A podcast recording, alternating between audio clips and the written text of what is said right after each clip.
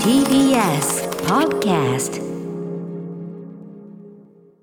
はい金曜日になりました。山本さんよろしくお願いします。お願いします。はい。あの昨日もねえっと木曜日ではございましたが特集コーナーに山本貴明アナウンサーご出演いただきまして、はい。えーその直後に放送されたラジオドラマ風立ちぬのまあ放送当日記念ということで、えー演出をしていただいた、えー深作健太さんお招きいたしまして、はい。まあうないりささんとね、えーアナウンサーが演技をするということについてまあなかなかあの突っ込みつつもなんていうのかななんていうかなカジュアルなってかなそのざっくばらんなというか、すごく、あのー面白いこう本当に話もいっぱい聞けてすごく有意義な時間でございましたし。ああそうおっしゃっていただけるとありがとうございます。うん。あとやっぱうないさんとその山本さんがすごい2人でこう差しで話してる感じがすごい新鮮でしたよねやっぱね。えーあの本当にあのちゃんと話す時間がうん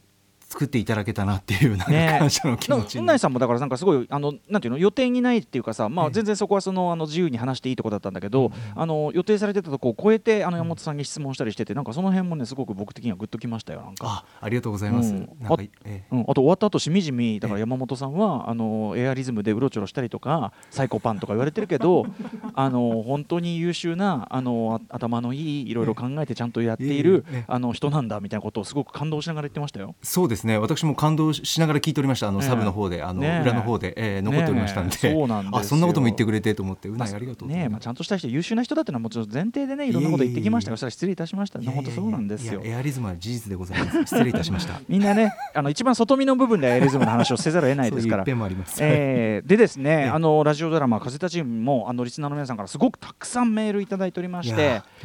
あのこのご紹介もぜひしたいですし私もちょっと一つですねちょっと、まあ、私事ではございますが私なの、まあ、いつもこの話するとき私事なのかな？違うかな？なんてね。同じ迷い方を毎回してますけど。はい、ちょっとあのお話したいこともありますのでちょっと今日はさっさと始め始めちゃっていいですか？アフタシクス!ージャンクション!なんだろうこの。これでいいのかな感 無邪気モードで言ってました。After Six Junction. 8月6日金曜日時刻は間もなく6時3分になります。ラジオでお聞きの方もラジコでお聞きの方もこんばんは。こんばんは。TBS ラジオキーステーションにお送りするカルチャーキュレーションプログラムアフターシックスジャンクション通称アトロクです。はい、えー、パーソナリティは私ラップグループライムスターの歌丸です。本日はラップグループ、えー、ライムスター所属事務所スタープレイヤーズね、えー、会議室からリモート出演しております。そして TBS ラジオ第6スタジオにいるのははい金曜パートナーの TBS アナウンサー山本貴明です。そんなこんなで、えー、昨日山本隆明さん、えー、出演とか主演のね、えー、日農研プレゼンツラジオドラマ風立ちぬもちろん皆さんご存知ですね、えー、宮崎駿さんが後にね、えー、アニメ化もしました、えー、モデルグラフィックスでずっと連載していた風立ちぬのこちらはラジオドラマ化版ということで、えー、深作健太さんが演出をされというのの前編が、えー、昨日10時から放送されました、でこれ私あのちょっとまだタイムフリーとかで聞こうと思ってちょっと昨日忙しかったんでまだ聞けてないんでちょっと私申し訳ないんですけどもあのーリスナーの皆さんからですねリアルタイムで聞いていただいた感想、はい。めちゃめちゃ来ておりましてちょっとね紹介しきれないぐらい来てるんで代表的なところをご紹介はい。させていただきますね、えーサンライズに験担ぎさん。昨晩放送されたラジオドラマ「風立ちぬ」拝聴しました。アトロクで山本アナウンサーの演じることの難しさや楽しさを伺いどんなものになっているのだろうとワクワクしながら聞きました。感想はとにかく最高でした音のみのドラマで映像がつかないにもかかわらず二郎の誠実な人柄や直子の天真爛漫かつ凛とした女性であることなどそれぞれのキャラクターが持つ個性がとてもよく伝わってきました。またドラマ内で流れたピアノもとても素敵で BGM という役割でだけでなく場面や登場人物の心情を表しているように感じました。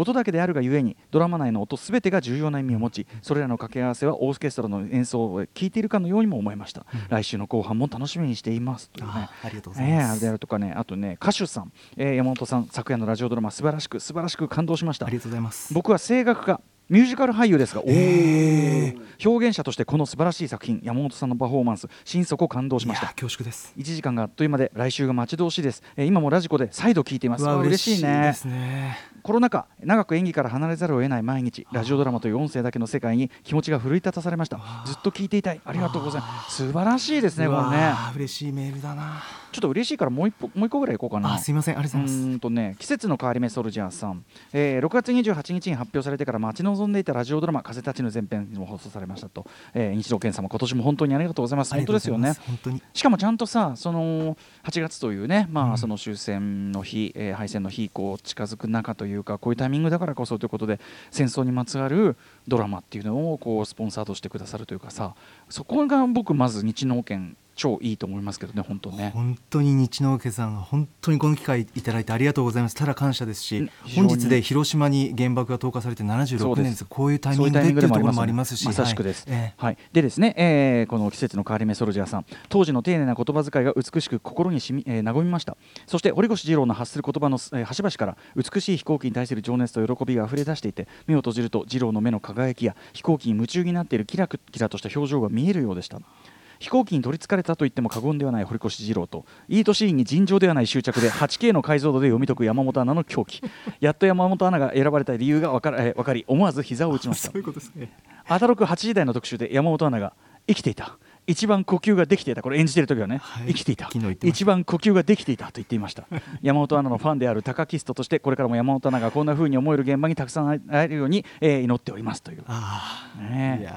ちょっと面白いし嬉しいからちょっといっぱい読んじゃおう、えー、嬉しいです。もうそんなありがとうございます、えーコーヒー紅茶さん、えー日露県ラジオドラマ「風立ちぬ」聞きました山本アナの二郎さんの表現素晴らしかったです。時代性もありますがあの友人同士での丁寧で優しい語り口が大変好ましかったです。やはりねこの辺り注目されて、えー山本さんのとがき部分もセリフも一見静かなのですがずっと聞いているうちにいつの間にか感情の波に、えー覆われておりましたと、えー感動して涙がじわりと溢れております。途中の日之家さんの CM にさえ余波で感類です、そして公式サイトへ見に行ったらエアリズムかっこショーね涙目でほっこり。あの着てる服はエアリズムだった山本さんがね。はい。うん。えー、蓮見さんもかなり役者さんで驚きました。いつもスーさんのところと土曜日を聞いているあの蓮見さんというね、え2週目も楽しみにしております、えー堀井美香さんにお伝えください、えー感想を送るフォームが欲しかった。ああーなるほどね。感想フォームが欲しいみたいなね。それぐらいやっぱり皆さんこう溢れ出るこう感想というのがあるということなんですよね。堀アナウンサーもきっとこの放送も聞いてくれてると思います、うん。はい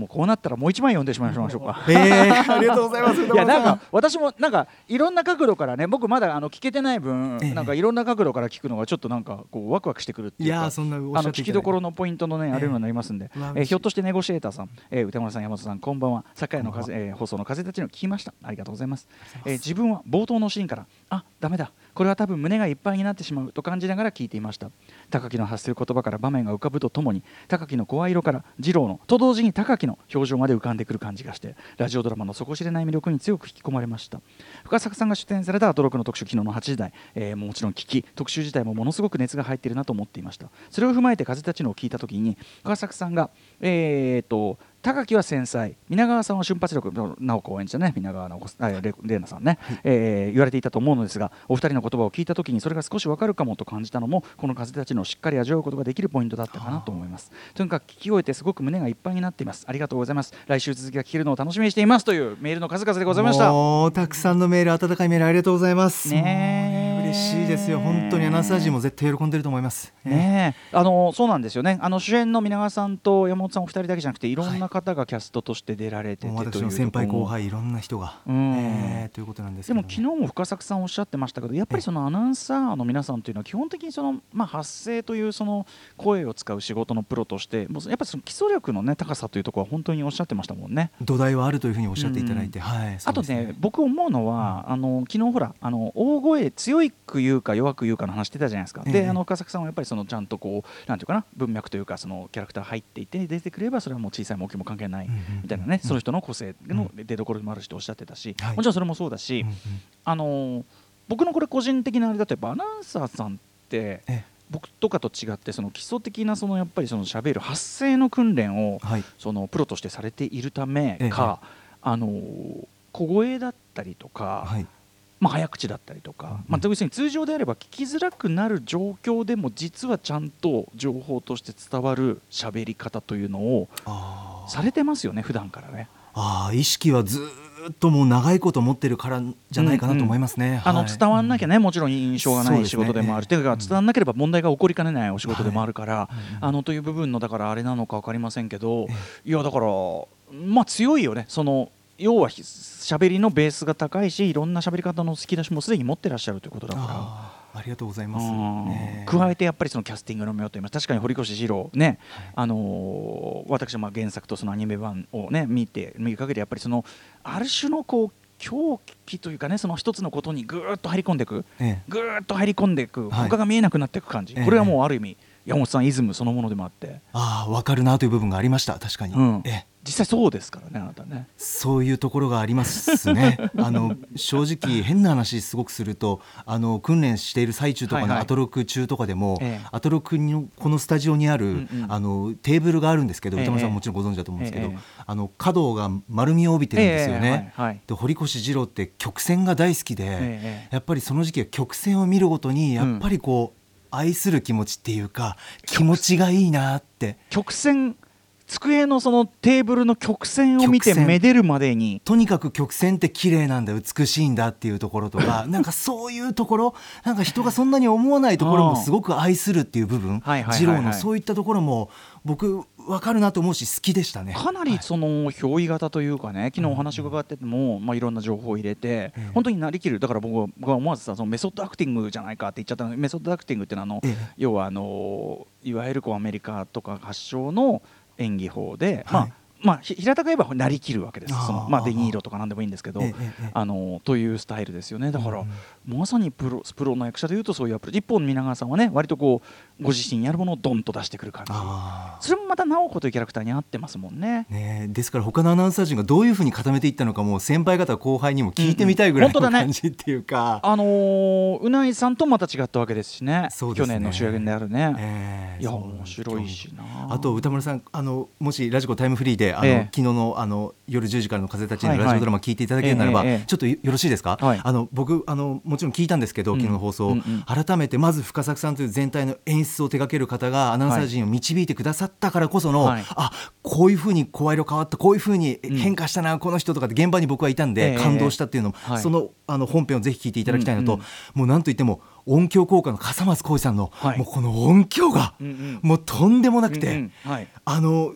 飛行機のちょっとした音もそうですし飛び立つ音もその臨場感たるやうんうん。自然の音もそうですし、はい。もう一つ一つが、うんうん。もうリアリティという言葉一つでは片付けられないほど、うんもう上下左右もう耳で聞いているだけで世界が広がって、はいはい。いざ放送で聞くと改めて感じたんですよそれを、はいはいはい。で僕らが演じるキャラクターアナウンサー陣のキャラクターを本当に動かしてくれたっていうか、うんうんうん。頭の中でやっと音響効果笠松さんの力で動かしてもらったっていう、ええもう気持ちがすごく高まりましたね。実際のね、あのー普通の絵がついてる映画でもやっぱり実は音が果たしているそういうね演出要素ってめちゃくちゃ多くて実はね。ええあだからそこはより実感できたかもしれないですよねもうね。とにかくラジオドラマならではこそのこの豪華な音っていうのとあとあの脚本を担当していただいた丹羽恵子さんが作り上げるこはい。の丁寧なうんラジオドラマ版の「風立ちぬ」このストーリー特にあと直子がどう思っていたのかな？あのうん。時どういう心情だった、あの時どういうふうな思いでこの行動をしたのかっていうところも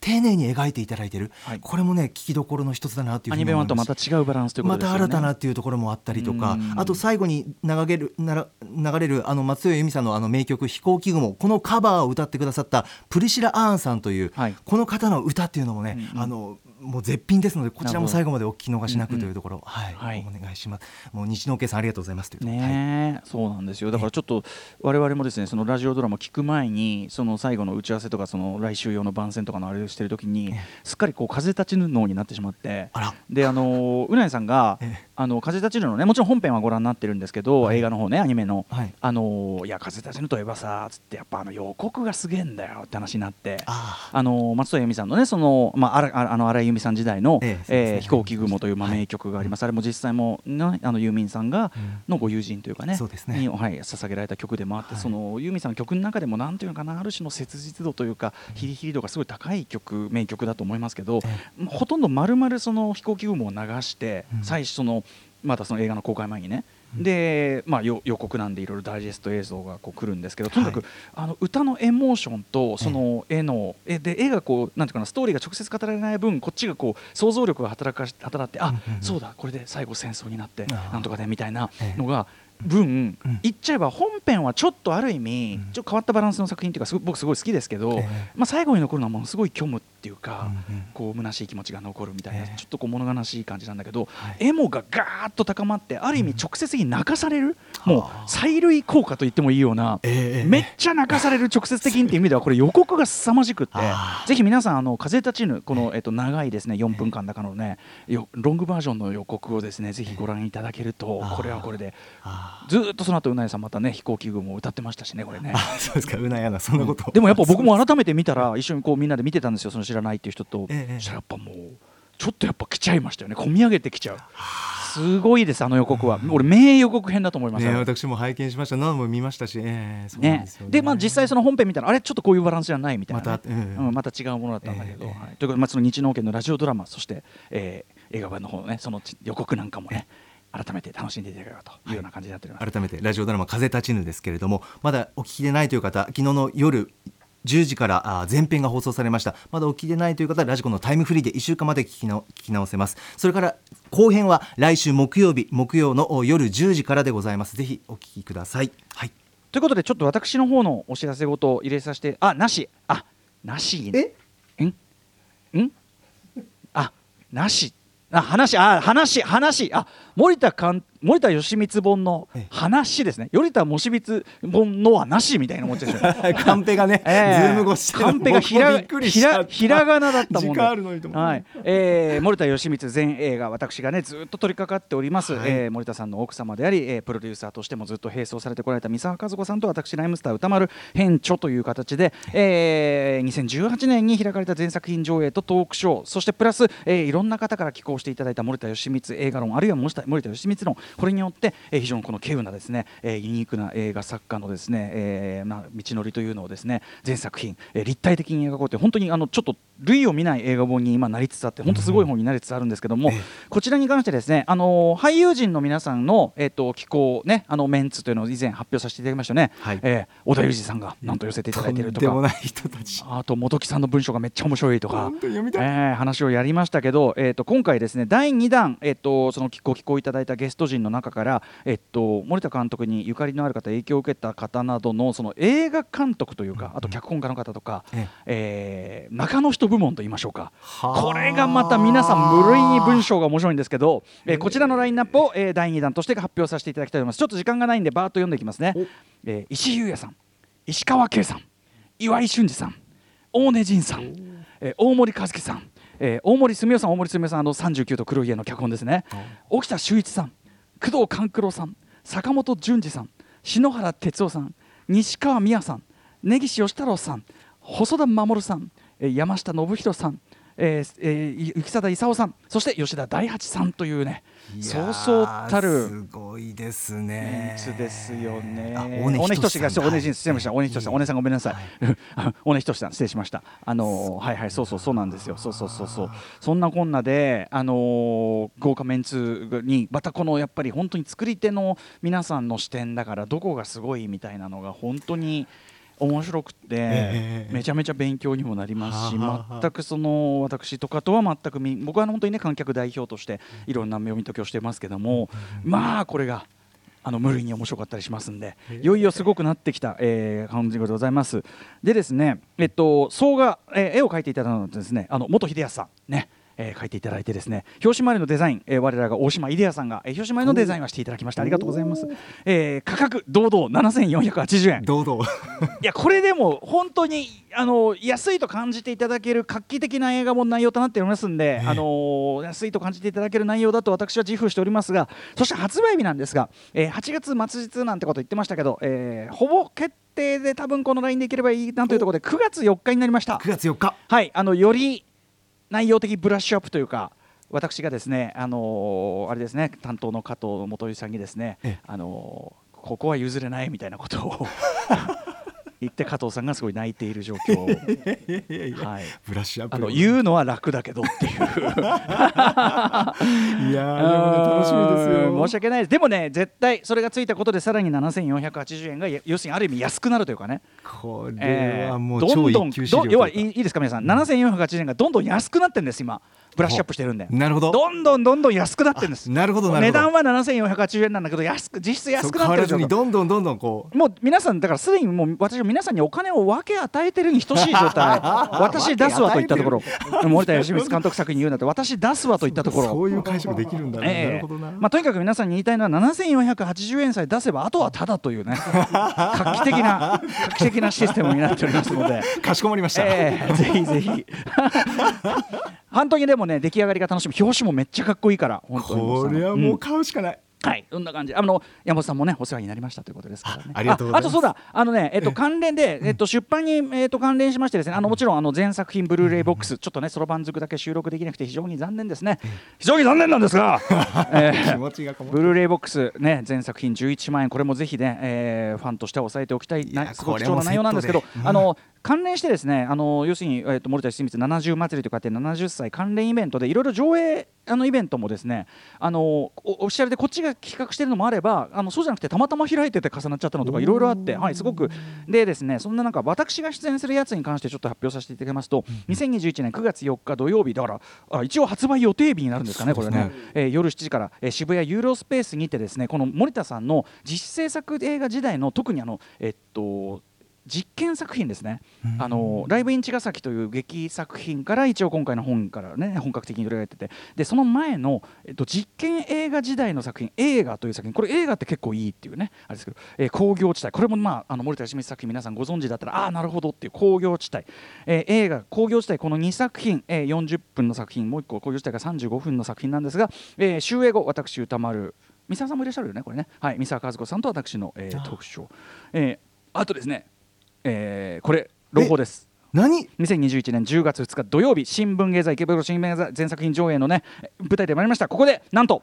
黒い家やったー大好き。この黒い家に関しては今回の、えー、と森田義満全作品を読んだら必ず見直したくなること間違いなしの作品なので大変な完成度であることがよくわかる内容となってますので私歌丸と三沢さんによるトークショーありますのでよろしければ山本さんも。わあ歌丸さんこの新聞芸座の黒い家これはえっと何時からの予定とかありますか？書いてないです。あわかりました。またはい。後ほど機会あればいろいろ調べてください。ありがとうございます。ネットは便利です。ありがとうございます。失礼しました。ではメニュー紹介いってよろしいでしょうか。夕方ありがとうございます。面情報入りました。さてこの後6時半から週刊映画辞表ムービーウォッチメン。今夜歌丸さんが評論するのはキャリー・マリガン主演。第93回アカデミー賞で脚本賞を受賞したプロミシング・ヤング・ウーマンです。いやーこれすごいのが来ちゃった、えー、そして7時からライブや DJ などさまざまなスタイルで音楽をお届けするミュージックゾーン Live Direct。今夜のゲストは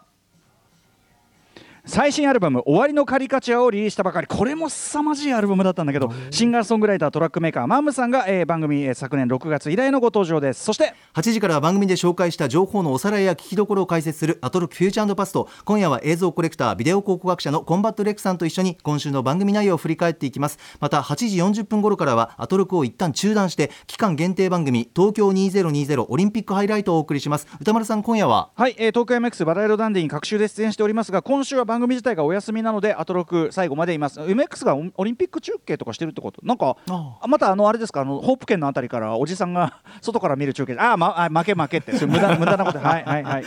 番組は皆さんからのメッセージをお待ちしております。歌丸アットマーク TBS.CO.JP までお送りください。それではアフターシックスジャンクション。行ってみよう After Six Junction.